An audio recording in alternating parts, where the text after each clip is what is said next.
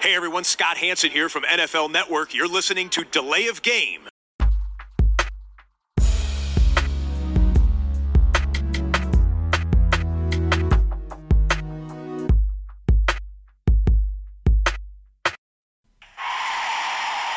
game. Offense. Five yard penalty. Repeat down. Repeat down. Repeat down. Repeat down. Ja, hallo, liebe Football-Freunde. Wir sind wieder auf Sendung an diesem Dienstagabend. Hallo Christian. Hallo Tobi, grüß dich. Wir sind die Lay of Game der Football Podcast mit unserer neuen Episode, die 178. Folge unserer kleinen, aber bescheidenen Show. Und ähm, ich habe mir den ganzen Nachmittag überlegt, Christian, während ich in einem Wartezimmer äh, meine Zeit verplempert habe, du hast die Geschichte schon vor Anpfiff Ja. unserer Sendung gehört, ähm, wie leite ich gut zur Bierfrage heute über? Ah, Und ähm, die beste Überleitung ist, ich habe heute keine Überleitung. das ist bei zwei Stunden rausgekommen, Tobi. Das ja. Ja, ich habe es dann, hab's dann aufgegeben. Ich habe hab natürlich auch mich Traurig. mit anderen Dingen beschäftigt. Traurig. Ähm, ja, Ja. es ist traurig. Okay, es war nichts. auch irgendwie ein verkorkster Tag. Macht ja nichts. Also, äh, Füchschen Alt, äh, aus der Düsseldorfer Altstadt hier. Ja. Äh, ich habe ein äh, Double Dry Hopped IPA von äh, Sudden Death Brewing, äh, Timmendorfer Strand, also aus dem hohen Norden an, von der Ostsee, mit dem wunderbaren Namen Bodycheck. Hm. Das Ganze ist in der Dose. Mal gucken. Erstmal umfüllen, dann kann ich auch gleich probieren. Füchschen alt hast du, ja? Ja. Bald vielleicht wieder in der Außengastronomie äh, zu genießen. Ab Freitag, wie ich hörte hier. Ne? Ist das so?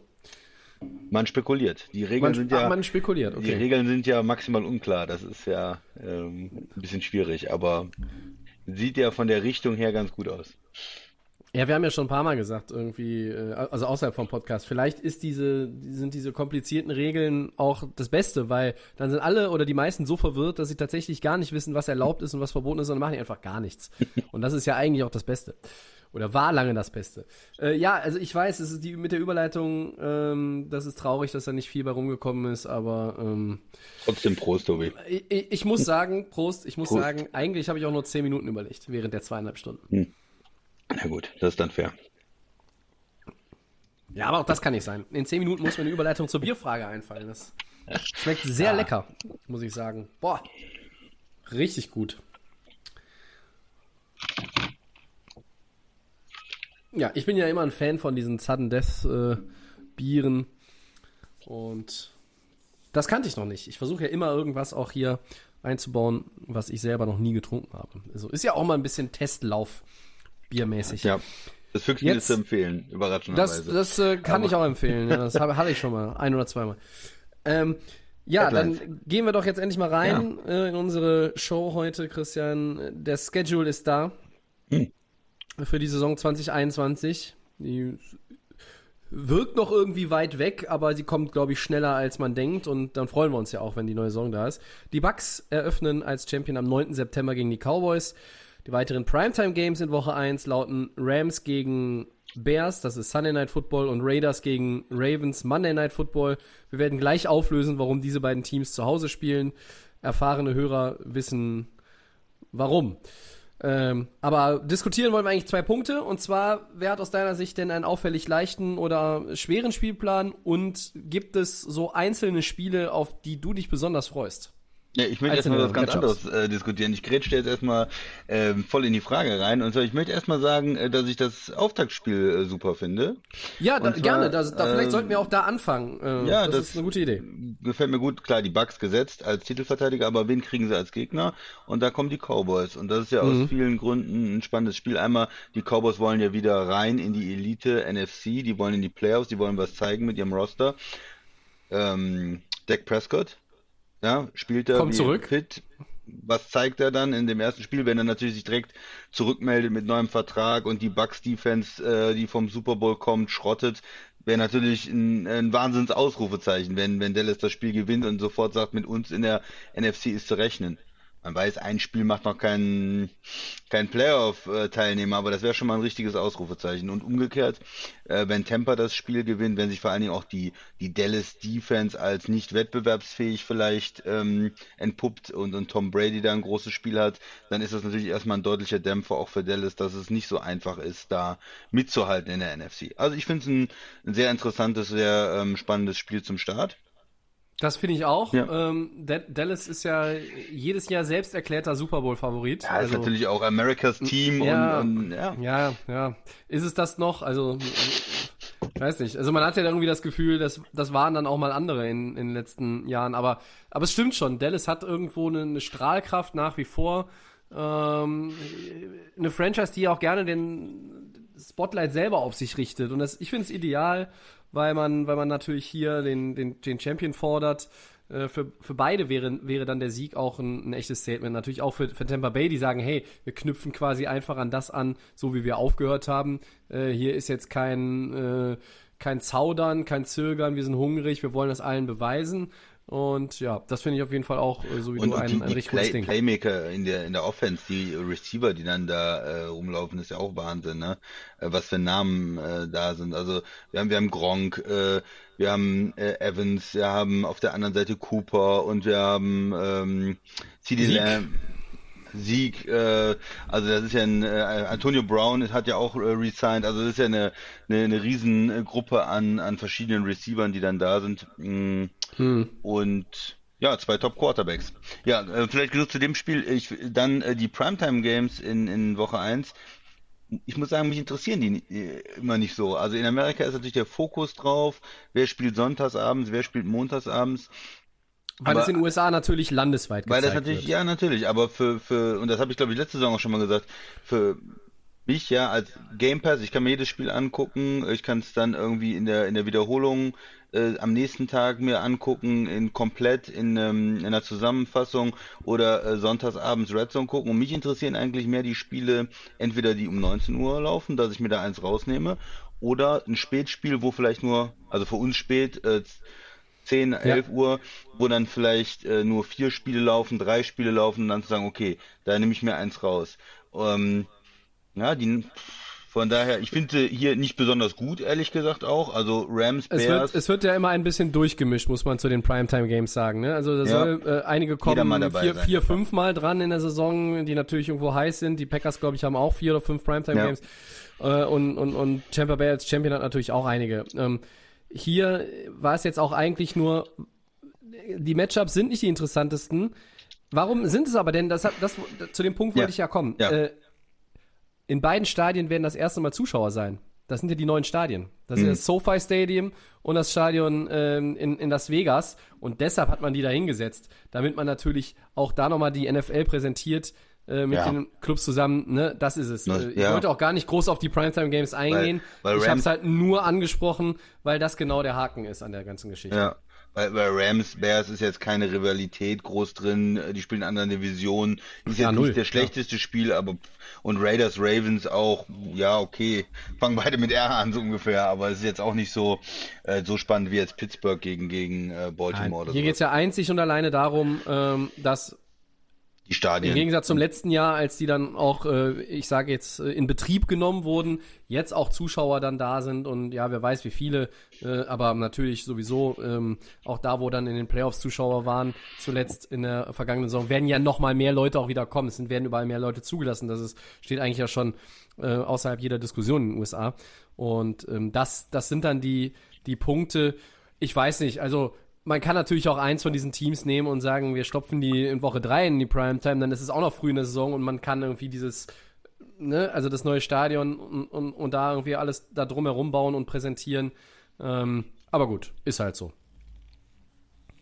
Ja, und der zweite Punkt, Tobi, was ist für dich besonders am Spielplan ausfällig, besonders schwer, besonders leicht?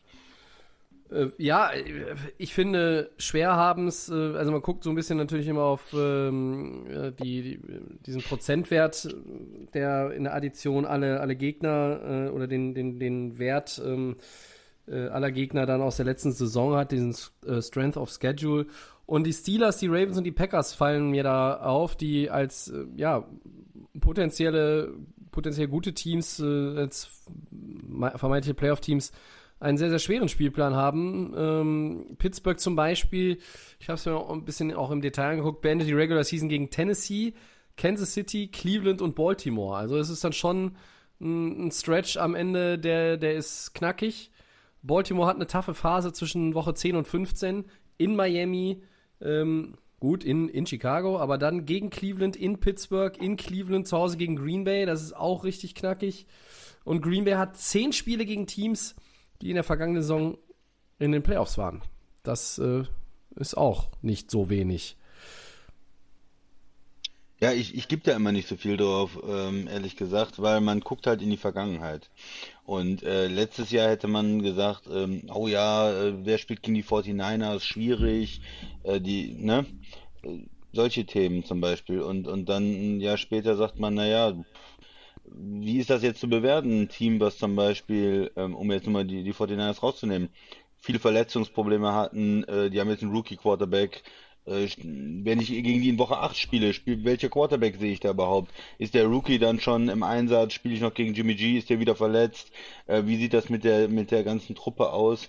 Und so geht's ja ganz, ganz vielen Teams. Und ähm, keiner, wenn man jetzt davor das Jahr geguckt hätte, Temper äh, nicht so stark gewesen, jetzt dieses Jahr als Super Bowl Champ.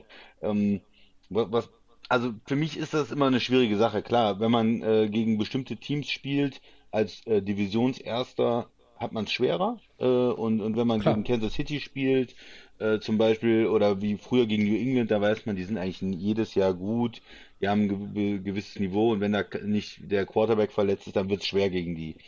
Ähm, aber so insgesamt, ähm, ja, ist ja eigentlich die, die NFL auch so gemacht, dass sie es immer ausgleichen durch den ähm, durch den Schedule, äh, versuchen möglichst fair zu halten und jeder seine Chancen hat. Und von daher würde ich da nicht zu viel drauf geben. Ja. Sag ich jetzt mal. Weil, du kannst ja gerne widersprechen. Ja, es ist zumindest eine Orientierung und, und man, man kann, wenn man sich ein Team rauspickt, egal welches, und dann guckt man auf diese Prozentzahl äh, und dann guckt man, entweder man, man bewertet die oder man guckt sich einfach mal von einem Team alle, man muss ja jetzt sagen, 18 Wochen an. Und guckst dir die 17 Spiele an, die die Teams jetzt bestreiten. Und da findest du eigentlich bei allen Phasen, wo du sagst, das ist ganz angenehm, auch, auch vom vielleicht Reisen her, wie ist die Bye-Week äh, gelegen, wie ähm, äh, gibt es kurze Wochen, wo du vielleicht irgendwie äh, montags spielst, äh, beziehungsweise Sonntag spielst und dann Donnerstag schon wieder spielen musst. Ähm, sowas halt. Äh, aber interessanter finde ich es dann schon und man kann es irgendwo ein bisschen besser bewerten, wenn man sich halt diese einzelnen Phasen raus, rausnimmt. Und hier finde ich es zum Beispiel, also bei Baltimore, ähm, du hast Cleveland, Pittsburgh, Cleveland, Green Bay, das ist dann schon äh, auch krass, wenn du dann vorher Chicago und Miami dazu nimmst, hast du vier von fünf Spielen auswärts, so äh, in, in der zweiten Saisonhälfte in einer wichtigen Phase. Das ist schon schwierig.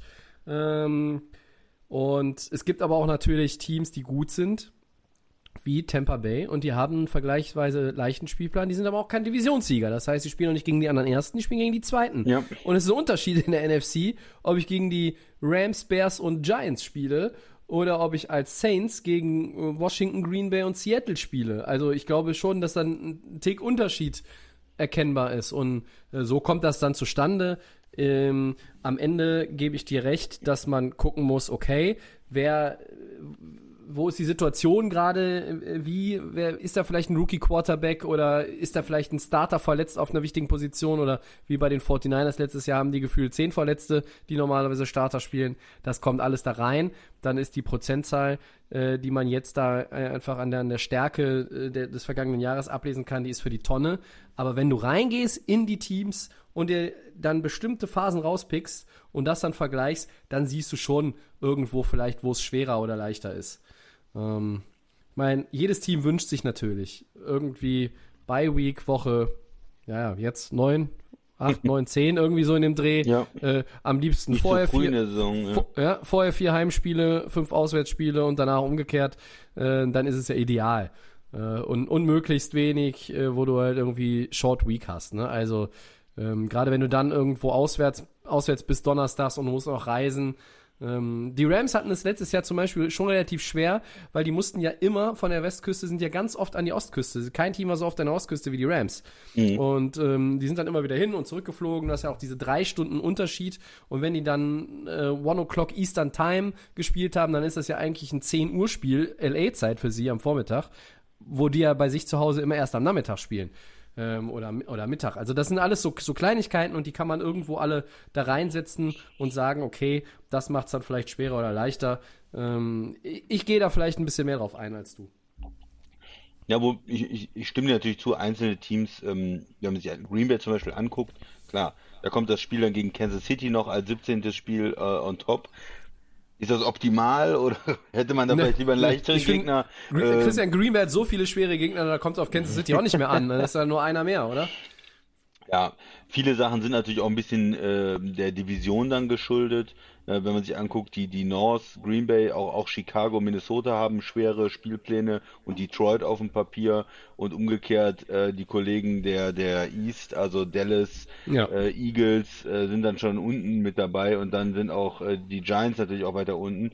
Also das ist dann natürlich auch ein bisschen den, den Gegnern in der Division geschuldet, ähm, was, was sich dann, was sich dann ergibt. Aber ja, insgesamt ja, vielleicht Tampa Bay ist überraschend äh, als Super Bowl Champ auf jeden Fall überraschend ähm, leicht und äh, oben ja Steelers und, und Green Bay finde ich ähm, ja deutlich deutlich schwer, aber auch Chicago, ne? Die haben sind nicht gut gewesen in der Division und äh, haben trotzdem auch einen schweren äh, Spielplan. Ne? Ja, da muss es halt von der anderen Seite betrachten, im Gegensatz zu Tampa, die sind ein, ein, ein Divisionszweiter, der eher zu den nicht so guten Teams ja. dann zu zählen ja. ist im Vergleich zu anderen Divisionszweiten, gerade wenn wir uns die Zweiten aus der AFC angucken, die hat ein anderes Kaliber in der Breite als äh, die Chicago Bears, keine Frage.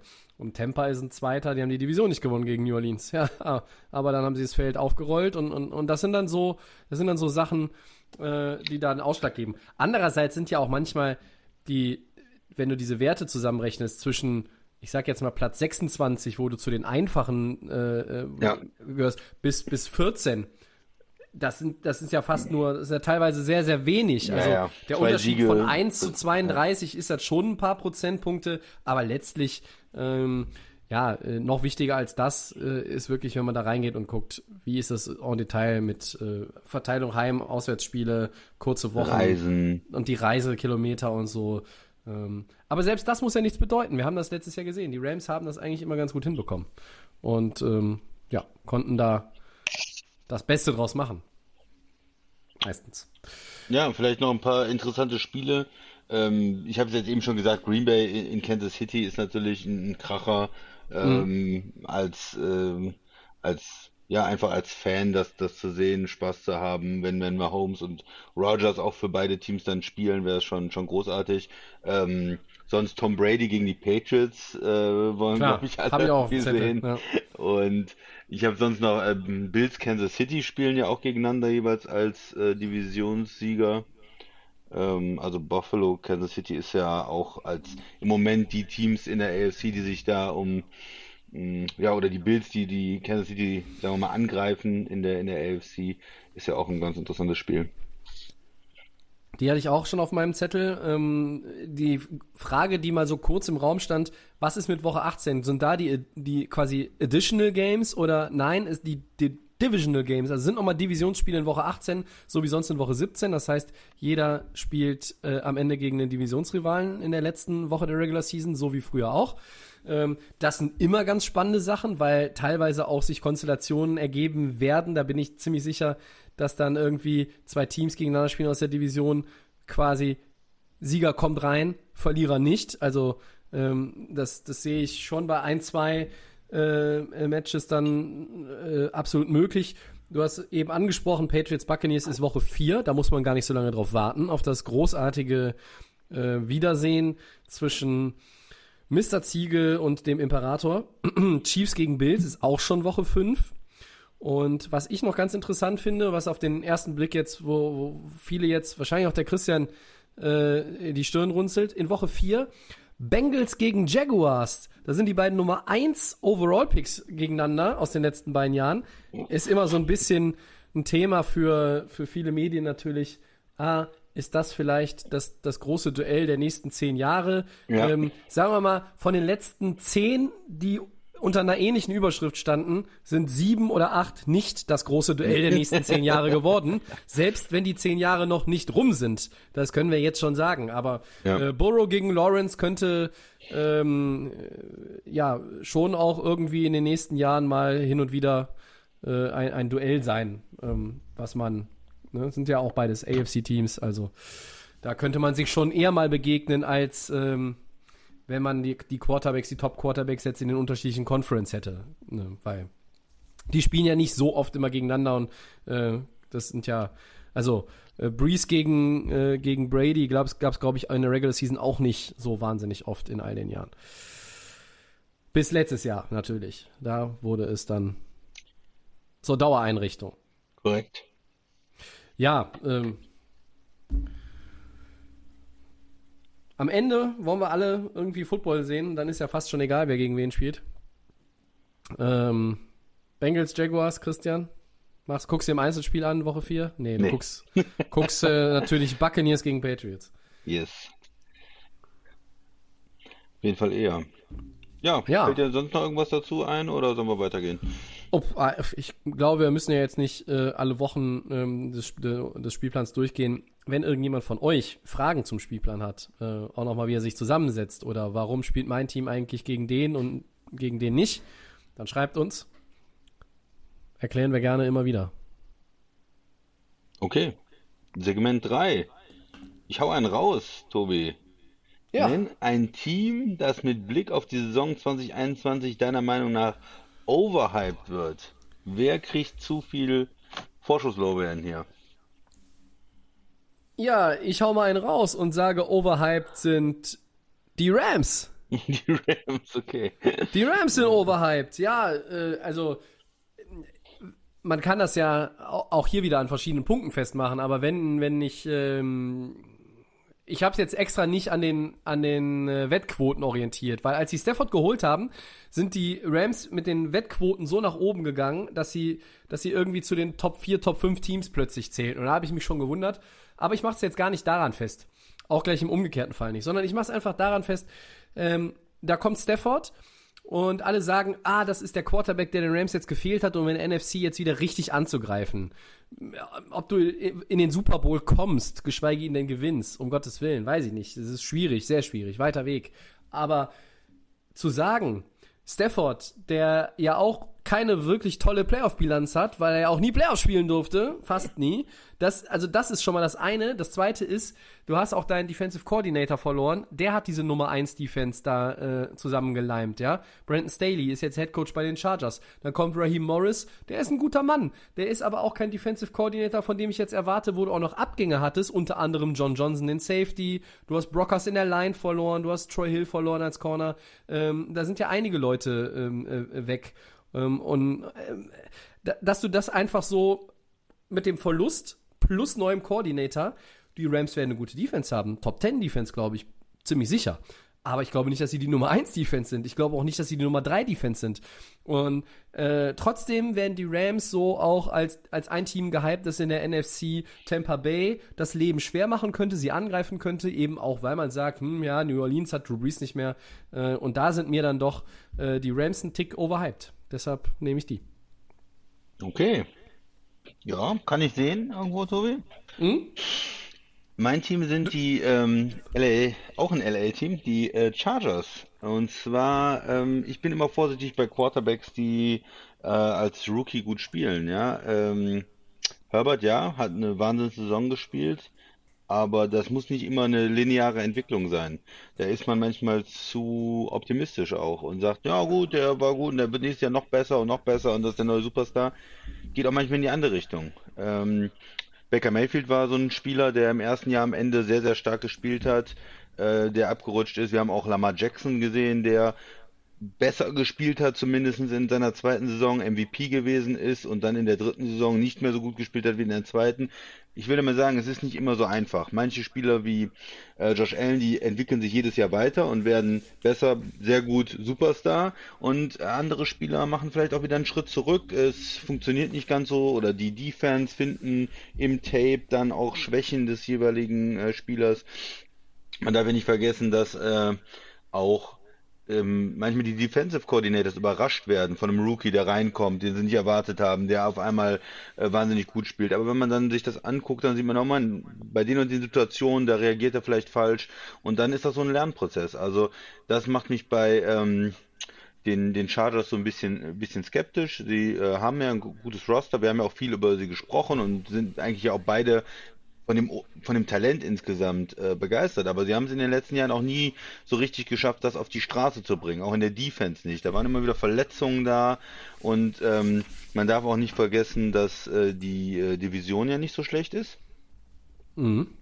Und von daher, ähm, wenn jetzt viele schon sagen, ja, Herbert der nächste Mann und die gehen in die Playoffs, äh, da wäre ich sehr vorsichtig.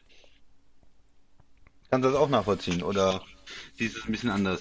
Das ist nee, so ein Team, so, wo ich sehr so ganz, viel... Nicht so ganz nachvollziehen, muss ich sagen, weil... Ja, okay. Du wolltest dein Satz noch, ein Team, das? Was wolltest du sagen? Nee, weil, weil man hört viel, finde ich. Also das ist ja, so ein ja. Team gewesen, wo man äh, jetzt immer hört, ja, Herbert, das ist der nächste große Quarterback, der ist schon äh, hundertprozentig überzeugt und äh, den würde ich ja nicht äh, nicht abgeben gegen alle möglichen anderen Spieler, weil der ist der der wird MVP und so weiter und so weiter. Ja. Ein bisschen vorsichtig. Ich fand, er hat sehr, sehr gut gespielt letztes Jahr, aber ich wäre vorsichtig noch ein bisschen mit den Erwartungen. Ja, ich, ich könnte mir vorstellen, dass Justin Herberts Schritt vom ersten zum zweiten Jahr jetzt nicht exorbitant wird, sondern dass er irgendwo sich auf demselben Niveau bewegt, was aber für die Entwicklung der Chargers als Franchise schon mal ganz gut wäre. Ich mache mir bei ihm wenig Sorgen. Ich ähm, höre aber bei dir raus, dass du das so auch konkret einfach den Hype am Quarterback festmachst. Ja, der, da ist ja der meiste Hype, aber es wird dann auch immer wieder gesagt, in der, kleine Defense, die haben die Playmaker und, aber die, ja, die immer verletzt ja sind. genau, die spielen, wo sie, ja, James oder, oder Bosa oder so, das sind ja auch Spieler, die verletzungsanfällig sind, ne? Mhm. Also, ähm, von daher bin ich da nicht so überzeugt, dass die das sofort auf die Straße bringen. Und wie gesagt, was ist mit der Division? Gewinnen die die Division, Tobi? Manche schreiben schon so, so ungefähr. Ich glaube nicht, dass die die Ja, also das glaube ich ist, ist, ist nicht möglich. Ähm, ich weiß nicht. Also das, was die Patriots zum Beispiel in AFC East veranstaltet haben über mehr als eine Dekade. Ich weiß nicht, äh, man würde jetzt sagen, man traut den Kansas City Chiefs auch das auch zu, die, ich sag jetzt mal, sieben, acht, neun Mal hintereinander zu gewinnen. Aber das ist ultra schwer. Ähm, trotzdem, Kansas City hat Patrick Mahomes. Sie haben den wahrscheinlich besten Quarterback und sie haben einen sehr guten Coach und sie haben sehr, sehr viel beisammen, um, um das auch kontinuierlich zu schaffen. Ich sehe die Chargers eigentlich in diesem Jahr auf Platz 2 in der Division. Ähm, ich sehe bei ihnen aber auch eine wahnsinnige Range, was das anbelangt. Ja, also jetzt muss ich wieder umrechnen auf 17 Spiele, aber irgendwann gewöhne ich mich noch dran im Sommer. Äh, also ich sehe sie irgendwo zwischen 7, 10 mhm und 12,5. Also ich, ich habe bei denen irgendwie einen riesen, riesen Spread, wo ich, wo ich denke, das geht in, in könnte in beide Richtungen gehen.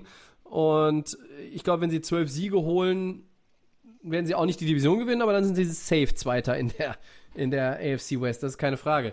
Ähm, ich habe ich hab, äh, deinen Punkt irgendwo verstanden und ich, ich sehe den und äh, kann das nachvollziehen. Aber ähm, ich mache mir ehrlich gesagt weniger Sorgen um, um dieses Team. Ja, nur um das vielleicht nochmal äh, auf, den, auf den Punkt zu bringen. Also die Offense auf dem Papier sehr, sehr gut, aber ja. äh, ein Quarterback, der erst in sein zweites Jahr geht. In der O-Line, ich habe es ja zu Recht auch gelobt, dass sie die verstärkt haben und da gearbeitet haben. Aber es sind natürlich auch wie Bulaga, zum Beispiel älterer Spieler, verletzungsanfällig. Lindsay, schon ein bisschen älter, auch mal verletzt gewesen das geht natürlich auch schnell, dass da mal äh, Leute ausfallen. Und mhm. in der Defense einfach auch äh, Bosa und äh, James, wenn sie zu fit sind, Spieler, die einen Unterschied machen. Aber haben es in den letzten Jahren ja auch nicht immer geschafft, ähm, gesund zu bleiben. Und die Defense ist insgesamt ja auch noch verbesserungswürdig. Ne? Ja, okay, vielleicht ein bisschen ja, für meine. Wenn, wenn, wenn die Stars fit sind, dann, dann wird sie, dann wird die Defense besser. Also ich glaube, das eine hängt mit dem anderen auch unmittelbar dann zusammen in dem Fall. Ähm, ja, okay, gut. Ich, ich fand gar nicht, dass sie so sehr gehypt werden. Äh, okay. Ich finde, dass Justin Herbert gehypt wird, das stimmt. Okay. Aber ähm, ja. Gut, äh, Christian, dann Ja. drehe ich den Spieß mal rum und du legst vor. Nenne doch mal ein Team, das mit Blick auf die Saison 2021 eher underrated ist und das für eine ja, Überraschung sorgen wird, wie auch immer die ausfällt. Also Überraschung muss jetzt nicht heißen Super Bowl-Sieg, aber ähm, vielleicht mehr als, als viele Leute erwarten. Vielleicht irgendein Team, was keiner auf dem Zettel hat und das in die Playoffs kommt, deiner Meinung nach. Ja, ist immer, immer schwer zu sagen, ein Team, was keiner auf dem Zettel hat, weil es auch ein Team ist, ähm, was natürlich jetzt schon erfolgreich war. Aber Ja. ich habe mir ähm, nochmal angeguckt, ähm, wie die Browns aufgestellt sind. Und ich bin ja eigentlich ein Kritiker auch von Cleveland und auch ein bisschen von Baker Mayfield, weil ich von ihm noch nicht so viel gesehen habe. Aber wenn ich mir anschaue, wie die O-Line, wie sie die aufgebaut haben und ähm, die Running Backs, die sie haben, die Tight Ends, die Playmaker, dann ist das eigentlich alles da auch ähm, immer, ja, immer noch da, um diesen Quarterback zu unterstützen. Auch wenn er nicht auf dem höchsten Niveau spielt, ist diese Offense dann mit dem Coach, mit der O-Line, ähm, mit den Running Backs, Receivern, Tight End eigentlich schon ziemlich komplett. Und ähm, jetzt noch mit der Defense, ähm, Miles Garrett und dann auf der anderen Seite Clowney haben sie ja gesigned. Mhm. Ist schon ganz nett, was, was in Cleveland da abläuft. Und ähm, ich bin ja auch nicht jetzt unabhängig davon, dass die Steelers gegen die Browns verloren haben. Älterer Quarterback, wissen nicht wie, hat ja letztes Jahr nicht so gut funktioniert mit der Offense in, äh, bei den Steelers, O-Line ein bisschen löch, löchrig. Also vielleicht äh, muss man da auch sich von verabschieden, dass die Steelers da die Nummer zwei sind in der Elf. North und eher ähm, Cleveland Baltimore als ein ähm, 1 gegen 1 um die Division sehen. Also das war nur so ein Gedanke, der mir gekommen ist. Es ist selten so, dass in der NFL ein Team total unterschätzt wird und keiner hat es auf dem Zettel. Klar, es gibt jedes Jahr immer Überraschungsteams. Ähm, aber für mich ist Cleveland, ähm, als ich mir nochmal so ein bisschen die Sachen angucke, die haben viele knappe Spiele gewonnen. Ähm, oder auch, auch Spiele gegen schlechte Teams gewonnen. Aber auf der anderen Seite diese O-Line und diese Offense ist, glaube ich, schon, ähm, ohne dass der Quarterback äh, absolut Top-Niveau spielen muss, ähm, wird die uns auch in der nächsten Saison weiter begleiten. Running Game, Play Action, das alles ist, ist auch unabhängig von Baker Mayfield irgendwo ein Stück weit. Coach of the Mhm. Year. Ja, finde ich, finde ich sehr, sehr, sehr, sehr spannend, weil ich hätte nicht damit gerechnet, dass du als Nee. underrated Teams, äh, die Team, die, die Browns jetzt hier aus dem Hut zauberst. Ja, Äh, du bist ja sehr, sehr kritisch. Wenn ich Cleveland angucke, mir angucke, was sie jetzt auch geholt haben mit ähm, nochmal den Draft genutzt. Clowney hast du angesprochen. Wir haben äh, John Johnson, den Safety von den Rams, äh, geholt. Auch nochmal Troy Hill als, als Corner, glaube ich, da als Ergänzung. Da ist eine Menge an der Defense gemacht worden. Und das war ja so die Achillesferse. Und Tobi, Ähm, vielleicht ist es auch so, ich, ich habe sie mir eigentlich angeguckt, glaube ich, weil ich sie als äh, overrated äh, nehmen wollte auch, weil ich sagen wollte, ja, der Quarterback ist nicht so gut und na, die haben jetzt mal gewonnen in Playoffs, ein Playoff-Spiel und nächstes Jahr kommen die vielleicht nicht rein oder so. Aber wenn ich mir das Roster angucke insgesamt, dann muss man sagen, hm, vielleicht doch ein bisschen mehr Talent da, als ich eigentlich dachte. Ja, dann, dann gebe ich dir jetzt einen Grund, warum sie overrated sind. Ich sage dir nämlich, dass die Cleveland Browns mein Divisionsfavorit sind. Hm. Vor Baltimore. Knapp vor Baltimore. Ich glaube, Cleveland schnappt sich die, die North. Also das wäre so der nächste Schritt. Ich sehe sie auch nicht im Super Bowl, aber ich sehe sie. Ja, aber wenn, wenn du sagst, äh, setz mal 20 Euro auf irgendein Team, was jetzt, worauf jetzt nicht jeder setzt, das in den Super Bowl kommt, dann über, würden die Browns zu den Teams zählen, über die ich da nachdenke. Also, ja. Knapp, ganz knapp vor den Jets. Nein. Ähm, also die Browns, die Browns sind, Browns sind ein gutes Team. Und ich glaube, ähm, Kontinuität, das ist das, was in Cleveland lange gefehlt hat. Und das kommt jetzt. Ja, das stimmt. Wen hast du denn? Ja, äh, du hast es eben eigentlich schon so schön formuliert, wegen, äh, es gibt ja Teams, die waren eigentlich schon ganz gut äh, und, und man weiß, dass sie spielen können, aber sie sind irgendwie unter dem Radar für alle und kaum einer redet jetzt mehr über sie, weil der Quarterback in Rente gegangen ist. Underrated sind für mich aktuell ein bisschen die Saints, über die wird überhaupt aha. nicht diskutiert.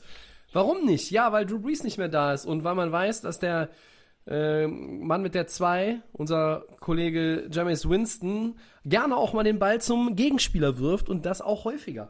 Und wir jetzt endlich ja auch mal sehen wollen, hat Sean Payton ihm diese Dämonen da ausgetrieben? Ist Jameis Winston ein Quarterback, mit dem New Orleans in die Playoffs kommen kann?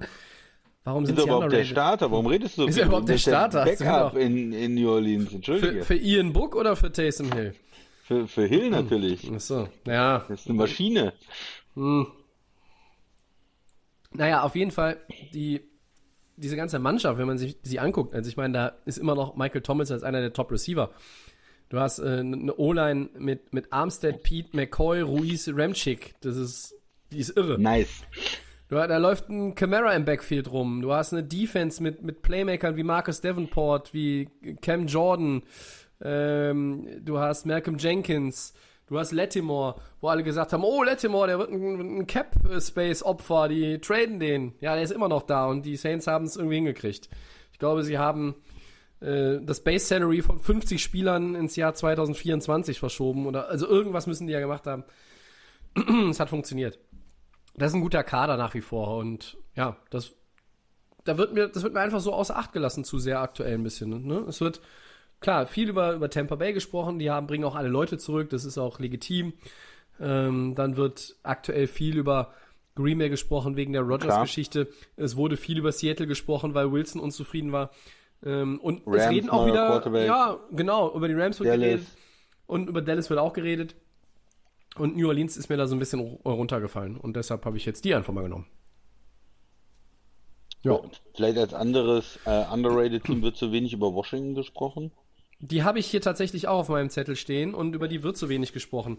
Aber ähm, das liegt einfach daran, dass natürlich da jetzt nicht wahnsinnig viel Esprit in der Offense als, als Ja. Trumpf ist. Ne? Ich meine, klar, du hast jetzt den unterhaltsamen äh, Dr. Bart Fratze, äh, oder heißt er Bart Frasse, ich weiß es immer nicht.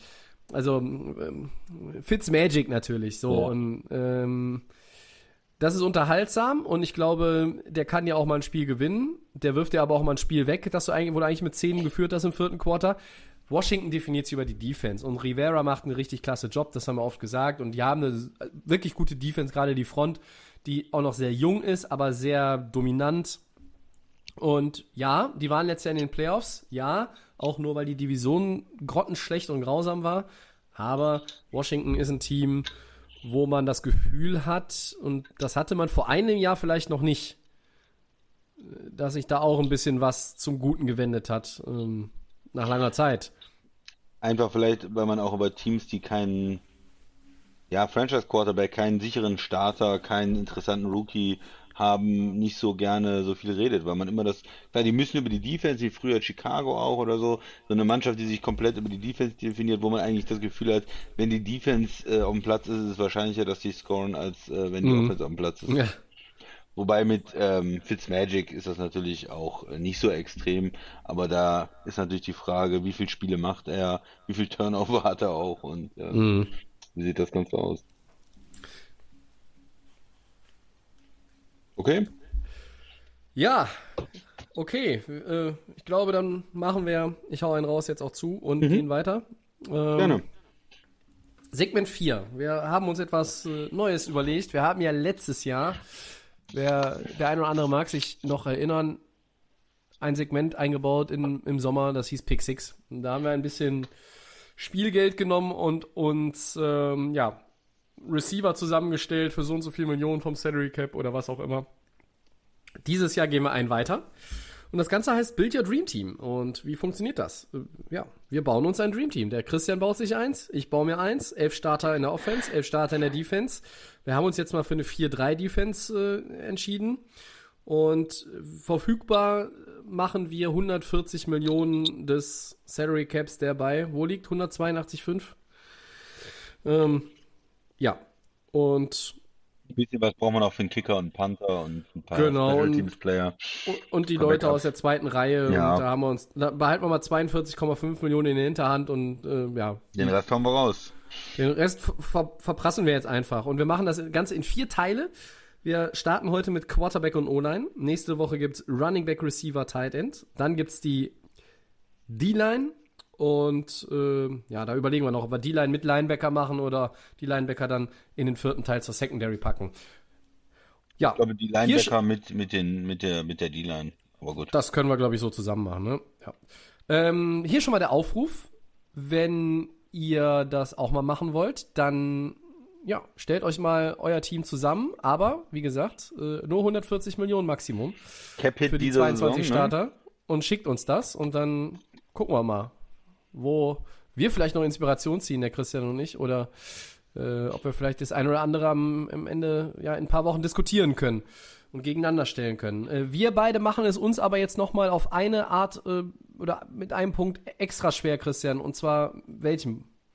Ja, keine gleichen Spieler, ne? Also je Ah. nachdem immer wer dran ist und einen Spieler nimmt, der ist dann weg und der andere muss sich dann äh, was anderes überlegen, seine zweite Wahl nehmen, umdisponieren, wie auch immer. Ähm, Okay. Oder sicher sein, dass der Spieler nicht von dir genommen wird, Tobi. Wie mein erster Spieler. Ja, ähm, ich würde dir den Vortritt jetzt einfach Ach so. lassen und, und du legst, Nee, ich- mal, legst mal los, oder? Ja, Willst du ich, gar nicht? ich, nee, ich kann dir den Vortritt lassen, weil mein erster Spieler ist sozusagen safe. Den wirst du auf gar keinen Fall nehmen. Okay, aber äh, fangen wir mit der, mit der Line an oder fangen wir mit dem Quarterback an? Achso, ich dachte, wir fangen mit dem Quarterback an. Wir fangen mit dem Quarterback an. Bitte. Ja gut, ich fange an und äh, ich nehme Josh Allen Ah, von Buffalo, der mit 37 Touchdowns und 10 Picks im letzten Jahr um die Ecke kam und ja, der Capit dieses Jahr, wir reden ja wirklich nur über dieses eine Jahr, 6,91. Hm? Ja, und deshalb nehme ich hier Josh Allen. Christian. Ja, ist, glaube ich, eine ziemlich gute Wahl. Äh, er ist immer noch äh, super günstig, weil auf dem Rookie-Contract und äh, hat sich ja schon jetzt bewiesen als, als, als äh, Star in der Liga. Ähm, ich nehme jemanden, der noch ein bisschen günstiger ist, und zwar Lamar Jackson äh, von den Mhm. Ravens. Äh, hatten, weil er auch später in der ersten Runde gedraftet worden ist, ein Cap-Hit von nur 3,013 Millionen. Also etwas über 3 Millionen. Und damit äh, bekomme ich einen Quarterback, der auch extrem gut laufen kann, wie wir wissen, der schon MVP war. Und ich sage ein bisschen, naja, er Ja. hat noch keine, nicht so viel Erfolg in den Playoffs gehabt, aber ihm fehlten ja auch ein bisschen die Playmaker und ich bin sehr happy mit 3 Millionen für Lamar Jackson. Hey. Du hast einen Quarterback, der laufen kann, aber Ja. der, der nicht werfen kann. Ja. Er kann auch werfen. Ach, der Ich bin kann Lamar. Jackson-Fan. Komm, Tobi. Ja, okay. Ja, der man läuft- hätte an der Stelle auch Patrick Mahomes nehmen können, äh, der 7,44 Millionen auch nur gegen den Cap äh, zählt in diesem Jahr. Danach wird er deutlich teurer, habe ich Ja, gehört. das wäre eigentlich wahrscheinlich die allerbeste Wahl. Und auch äh, Justin Herbert ist mit 6 Millionen natürlich äh, nach letzter Saison zumindest äh, eine Option. Ähm, Ja. Aber ich, ja, ich spare ein bisschen 3 Millionen Lamar Jackson, finde ich gut. Ja, ich habe überlegt, einfach aus Spaß äh, Nick Foles zu nehmen, weil er natürlich ein riesen äh, Super Bowl MVP Top Quarterback ist und weil er einfach den wunderbaren Capit von 6,66 Millionen Dollar hat. ähm, ja, der Satan in Shoulderpads oder so ähnlich. Also ja, man, man kann da natürlich auch irgendwo hochgehen, aber ich sag mal so, ähm, dass du jetzt auch nicht Aaron Rodgers nimmst, der 37 Millionen Capit hat in dieser Saison, ist klar, weil sonst kommen wir mit unseren 140 auch schlecht hin. Dak Prescott und, und andere äh, Quart- Quarterbacks, die sind eigentlich dann mittlerweile äh, ein bisschen teuer. Und vor allen Dingen, wenn so viele gute Quarterbacks, ähm, die Mhm. sich auch schon bewiesen haben in der Liga, äh, für wenig Geld zu haben sind, ähm, ja, ist es, glaube ich, klar. Ja, Soll ich mal mit einem äh, Left Tackle aufwarten oder gehen wir von der rechten Seite oder Oh, wir, wir gehen gerne vom Left Tackle. wie, wie hättest du es gerne? Ähm, ja, Left Tackle finde ich schwierig. Die Guten sind alle sehr gut bezahlt und ich möchte da auch nicht mit einem ähm, Rookie äh, rumlaufen. Ähm, ich gehe dann mit äh, Dion Dawkins von den Bills. Der Hm. kostet 11 Millionen, ähm, aber ist ein, finde ich, sehr solider Left Tackle. Ist nicht ein absoluter Top-Spieler auf der Position, aber die waren mir zu teuer. Ähm, ist noch deutlich unter 30. Und das investiere ich mal. Left Tackle ist für mich eine Position, da muss man ein bisschen investieren und 11 Millionen. 11,395, um genau zu sein. Ja. Ähm, Hat's den auch ich am Zettel? gehe. Nee, ich äh, habe ihn, hab ihn rausge, rausgelassen, weil ich gesagt habe, ähm, ich will hier nicht über 10 Millionen ausgeben. Hm. Ähm, ich versuche das sehr gleichmäßig zu verteilen, habe ich mir überlegt. So insgesamt. Ähm, mit dann auch guten Leuten in der, in der Defense und äh, auch in der Secondary und Receiver und äh, irgendwo müssen natürlich auch noch Ausreißer nach oben drin sein. Ich gehe mit Taron Armstead, dem äh, Left Tackle der Saints. Der kostet mich 8,3 Millionen. Und ja, schon. Aber ein bisschen gefaked der Vertrag oder was? Also ich weiß nicht, wie viel, wie viel Void Years haben die Saints denn da wieder hinten dran gehangen, damit der Das habe ich ja eben schon gesagt. Das habe ich eben schon gesagt. Also da sind alle plötzlich viel günstiger geworden. Ja, Ja, also, ja, ja. Vielleicht werden sie auch irgendwo in, in Bier oder in Fisch oder Steak oder irgendwas noch zusätzlich bezahlt. Also, haben mir wahrscheinlich einen 10-Jahres-Vertrag gegeben, damit das irgendwie unter den Cap noch passt. Also die, die Saints sind da auch wirklich die, die Könige des äh, kreativen Cap-Management sozusagen. so ist es und das mache ich mir zunutze und nehme. Taron Armstead, sammel den ein für satte 8,30 Millionen Dollar. Muss ich mal nachgucken, ob Und das stimmt. damit es ist 3,1 weniger als dein tatsächlich Dion so. Dawkins. Ja. tatsächlich so. Ja. Tobi, du hast Ja. ich bin schon begeistert von deiner äh, von deinem Team. Bin schon begeisterter als von meinem Team. Sie haben ihm tatsächlich einen Vertrag gegeben bis 2024 mit drei Wo Ja, okay. Ja, ich finde, Saints finde. Armstead ist ein guter Mann. Du könntest hier in diesem Preissegment auch irgendwo ein bisschen drüber gehen und gehst mit Laramie Tunsil, du könntest runtergehen und gehst mit Trent Williams. Ähm, ich hatte sogar überlegt, Garrett Bowles zu nehmen von Denver. Der ist auch noch sehr jung. Der kostet dann nur glatte 5 Millionen. Das ist auch schon mal ein Unterschied. Aber äh, hier setze ich auch ein bisschen auf Erfahrung. Äh, und ich möchte ja, dass mein Josh Allen in meinem virtuellen Team sehr, sehr gut beschützt wird. Und das traue ich mal Taron Armstead zu. Das gleiche kann man aber auch natürlich über Dion Dawkins äh, für Lamar Jackson sagen bei dir. Und äh, vom Left Tackle gehen wir zum Left Guard, glaube ich, oder? Ja, willst du mal wieder? Äh, sonst nehme ich dir vielleicht einen weg. Ach so, ja, das du wäre nicht? alles. Ich- Ich, aber ich fange mal wieder an. Äh, Na, dann machen wir das kann ich auch gerne. Schön, schön im Wechsel. Ja. Äh, mein Left Guard heißt äh, Quentin Nelson.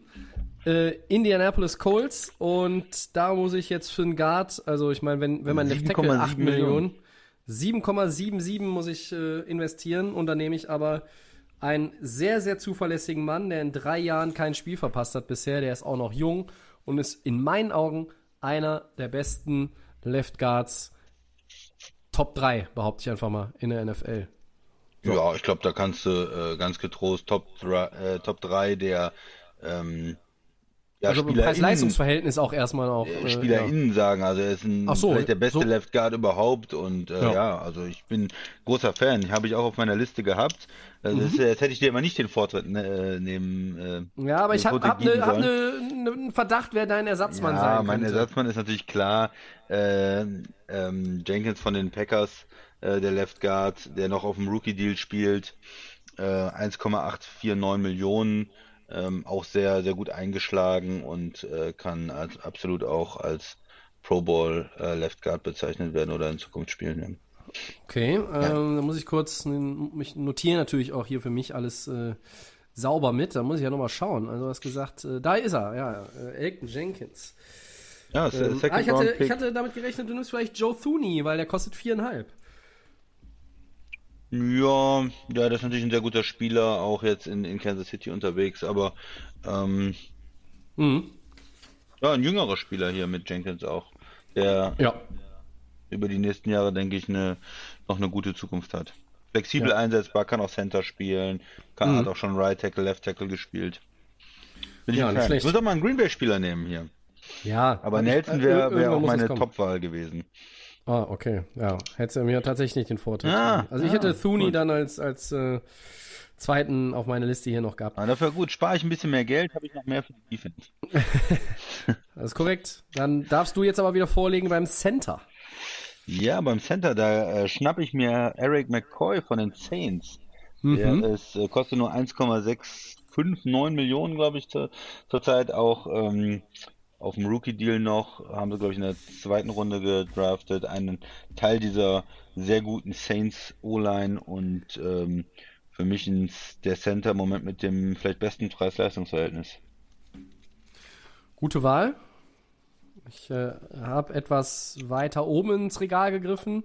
Ich nehme äh, für 3,75 Millionen Dollar Frank Ragnow von den Lions.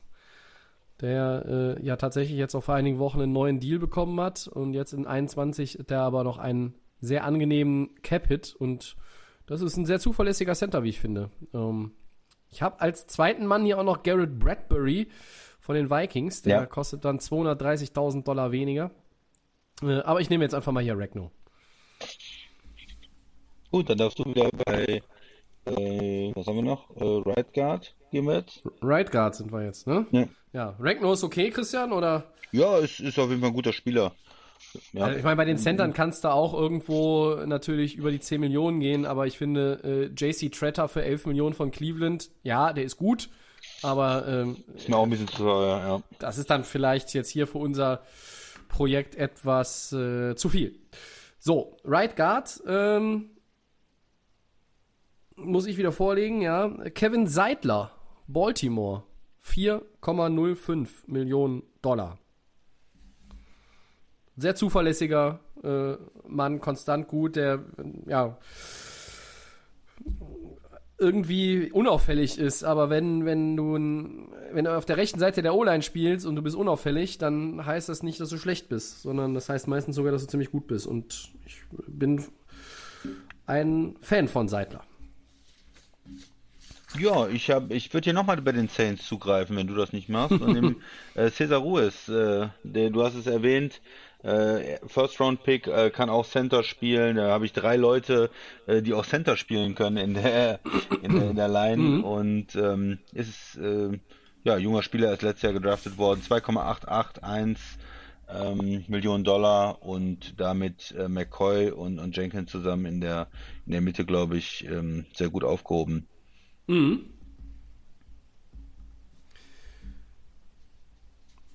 Ja, die Saints, da, die haben die erfahrenen Leute da drin, ne? mit Ramchick, mit Pete, mit Armstead, aber die haben ja auch die Jungen da schon integriert und das ist eigentlich, wenn du diesen Flow da drin hast, diesen Übergang. Ja, immer auch, wieder auch ähm, junge ne, Leute das ist, das ist richtig gut, das ist richtig gut. Ähm, Ruiz hatte ich hier auf meinem Zettel auch noch als Right Guard irgendwo, tatsächlich.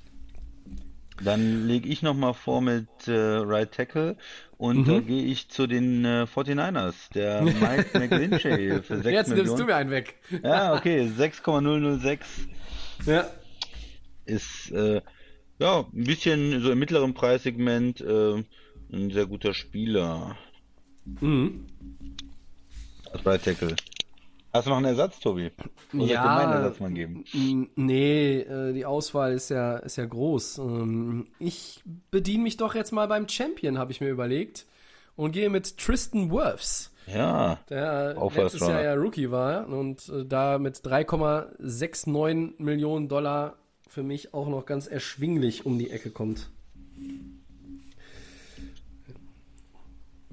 Und ein bisschen, bisschen Championship-Kaliber hier in, in die Runde schmeißen ist ja auch nicht verkehrt.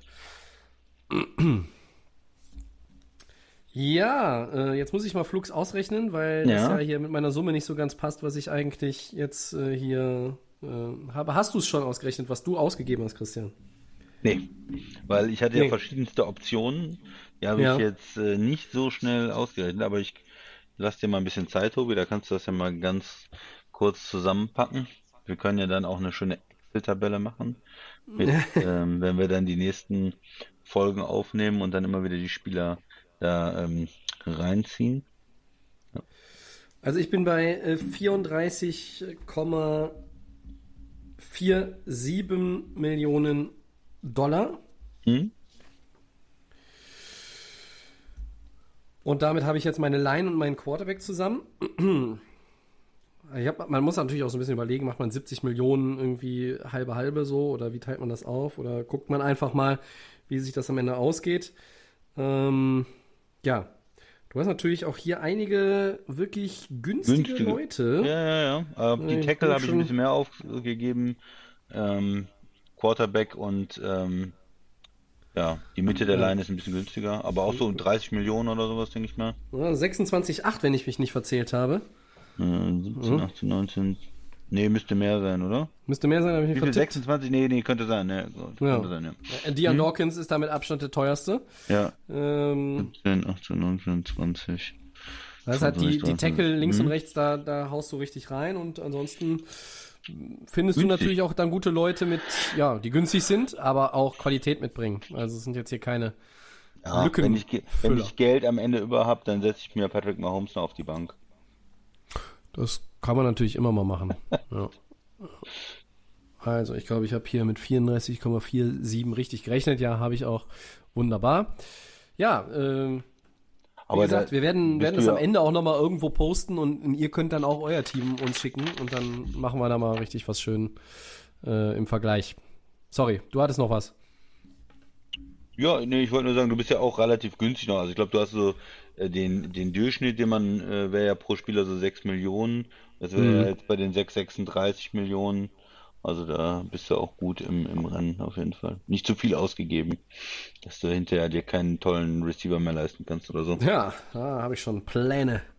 Ja gut, dann machen wir äh, Teil 2 nächste Woche. Da ergänzen wir dann die Offense um Running Back, ein Tight End und drei Receiver. So haben wir uns das erstmal überlegt.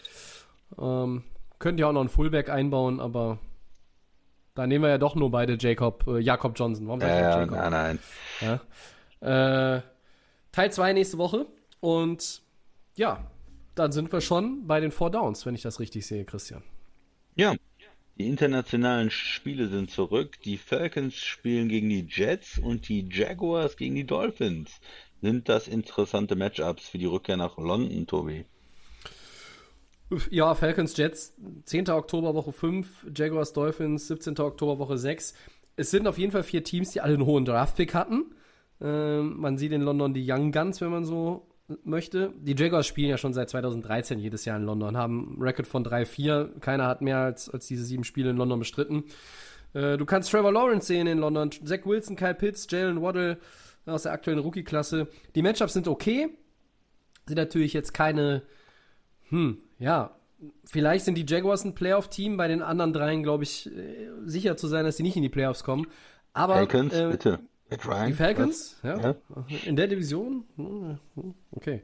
Ich habe doch eben gesagt, die Saints sind underrated und sind gut. Da kann ich ja nicht Atlanta in die Playoffs äh, schieben. Also die Matchups sind okay. Die Fans in Europa nehmen ja ohnehin alles dankbar an, oder? Also ähm, egal wer da spielt, da die Hütte ist voll und der Hype ist da und Hauptsache Football.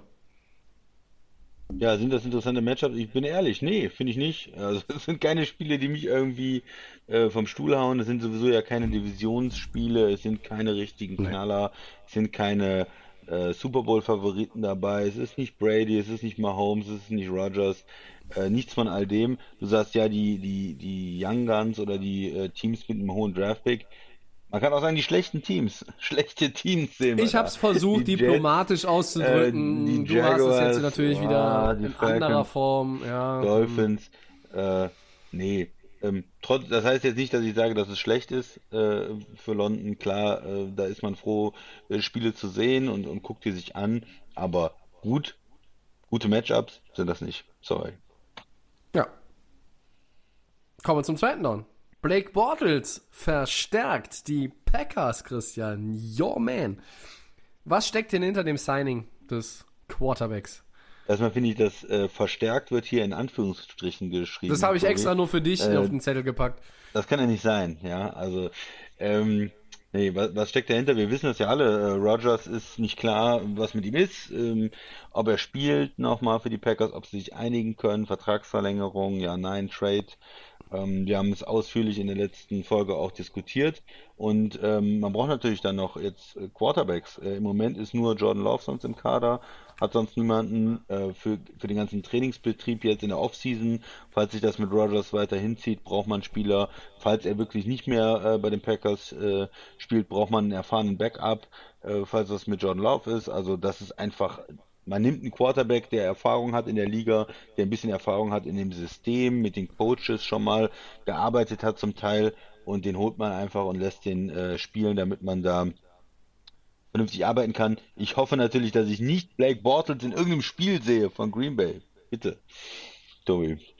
Ich würde es hart abfeiern, aber ja. Blake Bortles wird nicht der Starter in Green Bay. Also ich meine, dafür haben sie auch Jordan Love gedraftet. Aber jetzt ist es erstmal ganz klar der Hintergrund, wie du schon sagst. Trainingseinheiten. Du musst irgendwie auch einen Quarterback auf dem Platz haben. Mehr als einen. Sonst funktioniert das ja alles nicht. Und da außer Rogers und Love keiner im Roster stand, ja, Muss er holst halt ne? irgendjemand mal ran. Und dann ist es halt Blakey. Drittes Down. Wir hatten das Thema angesprochen, Verletzungen bei den Broncos nach dem äh, Right Tackle ähm, Javon James ist, ähm, hat sich auch Wide Receiver Deshaun Hamilton äh, mit einem Kreuzbandriss verabschiedet. Ja, wie ist das einzuordnen, Tobi? Ja, es passt irgendwie zu dem, was wir ja letzte Woche schon gesagt haben. Das Pech der Broncos setzt sich fort. Ähm, Hamilton sollte ja getradet werden, eigentlich auch schon rund um den Draft, weil er auch die ganz große Rolle in der Offense nicht mehr spielt. Da sind ja auch andere Receiver dazugekommen. Er hat sich auch nie so richtig Vorne, weiterentwickelt. ja. Äh, und ja, beide Spieler, das ist ganz interessant, haben sich außerhalb der Team-Facility verletzt, so hört man. Und dann äh, machst du halt daraus eine Non-Football-Injury und das spart dann Denver auch Geld, weil ähm, dann musst du halt nicht äh, anders, als wenn die sich jetzt am im Minicamp irgendwie den Hals brechen, denen die ganze Kohle und ne, zuschustern und dann schmeißt du die einfach raus. Nur da gibt's jetzt auch schon so ein bisschen äh, Stonk und ich glaube, das ja, Legal Team von Mr. James hat sich da auch schon mal positioniert und ähm, mit, mit Hamilton ist, glaube ich, jetzt noch keine definitive Entscheidung. Ähm, ja, der Tackle ist bitter, das haben wir rein sportlich diskutiert. Sie haben jetzt, ähm, wen haben sie geholt? Bobby Messi, irgendwen? Ja, Äh, ja, Chicago oder irgendwas? Früher Right Tackle Chicago, ja. Ja, genau. Ähm, und, und bei Hamilton ist es, ist es rein sportlich nicht wirklich der große Verlust. Es ist nur, es setzt sich nur so fort, dass in Denver irgendwie das Verletzungspech so, das schwebt weiterhin über den Broncos. Das ist schon bemerkenswert.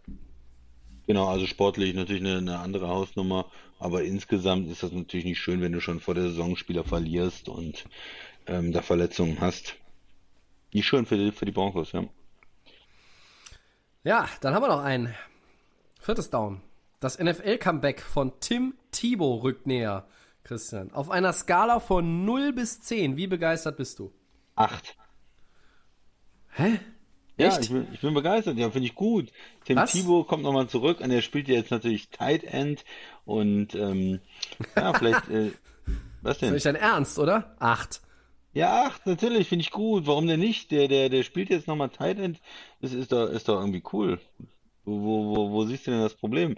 Ähm, er ist ein Athlet, er, er kann, äh, er ist ja früher auch viel gelaufen als, als Quarterback und äh, jetzt in dieser, dieser Tight End Rolle kann ich ihn mir irgendwie vorstellen. So ein bisschen wie, wie halt Hill in, in New Orleans. Für solche Spieler gibt es eine Rolle, die alles machen, die blocken können, die, die werfen können bei Trickspielzügen oder mal auch was übernehmen können, die fangen können. Äh, Tim Thibault, ähm, ich glaube, er, er wird vielleicht, ja, ich ich sag mal 60 Prozent, dass er, dass er auch ein reguläres Saisonspiel machen wird für die Ich dachte- Jaguars. Sagte, dachte, du sagst jetzt schon, er kommt in den Pro Bowl, 60 Prozent in den Pro Nein, Bowl. nein, nein, so, jetzt muss er realistisch bleiben, aber er, er hat eine Chance, Roster zu machen, ich glaube über 50 Prozent, äh, und er hat auch die Chance, dann in einem regulären Saisonspiel als Tight End was zu machen. Und ich sage, er macht einen Touchdown diese Saison auf jeden Fall. Wir werden einen Touchdown von Tim Thibault sehen dieses Jahr. Wir werden Tim Thibault nicht in der, im 53-Mann-Kader sehen. Ähm, wie begeistert bin ich? Damit fange ich mal an. Minus zwei. Ach, was, Ja? Tobi, was ist los? Entschuldige, der Mann ist jetzt 34, die Karriere ist vorbei. Er war gefühlt zehn Jahre raus aus der Liga, ja. Ähm, und, und der entscheidende Punkt ist, das generiert meiner Ansicht nach in Jacksonville nur falsche Aufmerksamkeit. Du willst hier was kreieren, du hast einen neuen Headcoach, womit wir bei der Verbindung zu Tim Thibault natürlich wären aus College-Tagen. klar. Urban Meyer, keine Frage. Du hast aber auch einen neuen Rookie-Quarterback und du äh, versuchst jetzt irgendwie was aufzubauen. Und wenn du jetzt Tim Thibault da reinschmeißt, dann verkaufst du ein paar Trikots, wo Tim Thibault draufsteht und Ja. seine Nummer. Ja, du musst aber erst mit Minshew traden, damit die 15 von Thibault ja wieder frei wird. Aber nein, für mich ist das absolut, das ist, ich würde ja normalerweise sagen, das ist ein PR-Gag, aber ich weiß, es ist kein PR-Gag. Es kann trotzdem nicht deren Ernst sein. Das bringt gar nichts. Kein Es bringt dich nicht Nein. vorwärts. Nein, der Mann kommt in keinen 53er-Kader. Der würde, der würde nicht mal in der EFL in den 53er-Kader Ah, kommen. zu kritisch, glaube ich, Tobi. Wir sagen, Ah, ich bin zu kritisch, ich bin zu kritisch. Der, der, was hat er zuletzt gemacht? Der war irgendwie jetzt ja nicht mehr geschafft, bei den New York Mets irgendwo sich mal die Chance zu erarbeiten als Baseballspieler. Er hat nur in den äh, Minor Leagues gespielt und auch da war er nicht besonders berauschend. Ja, weil er eigentlich seine eigentliche, ähm, ja, wie, wie kann man sagen, Bestimmung, kann man vielleicht sagen, ist, glaube ich, Tight End in der NFL. Naja, wenn du das sagst, ich bin gespannt. Ich, ich habe meine Zweifel. Minus zwei. Begeisterungslevel. Wenn wir noch länger drüber sprechen, ist es gleich neun. Ja, lassen wir es lieber. So wird mir noch schlecht. Ja. Haben wir was Wichtiges vergessen? Nö, passt.